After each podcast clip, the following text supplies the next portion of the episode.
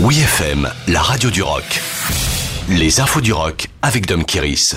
Mort du chanteur de The Black Dahlia Murder. Coup de massue dans le monde du métal, Trevor Scott Stranad de The Black Dahlia Murder est mort à l'âge de 41 ans. La nature du décès n'a pour le moment pas été révélée officiellement. Les membres de la formation de death metal mélodique originaire du Michigan ont posté l'annonce de la triste nouvelle sur leur compte Instagram.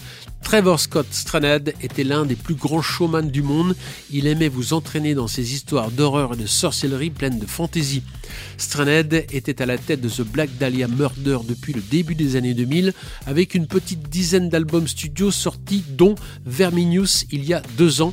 Bien que la nature de la mort de leur leader soit encore officiellement inconnue, les membres de The Black Dahlia Murder ont posté le numéro du centre de prévention du suicide laissant peu de doutes sur la raison de son décès. Oui. The Smashing Pumpkins repart en tournée. Le grand retour de The Smashing Pumpkins est annoncé en tournée américaine baptisée Spirit on Fire.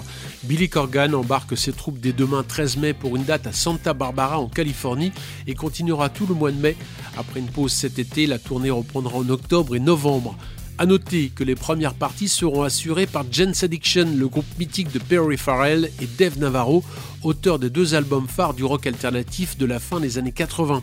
Dans le communiqué, The Smashing Pumpkins a confirmé qu'il y aura du nouveau matériel discographique pour 2022. Récemment, le groupe avait laissé entendre que le nouvel album, quasiment terminé, serait gros et épique comme un opéra rock. Le dernier, Sear, est sorti il y a deux ans.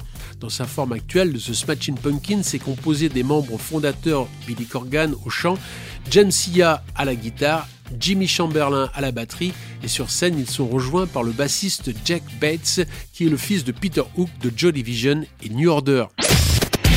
Retrouvez toutes les infos du rock sur wfm.fr.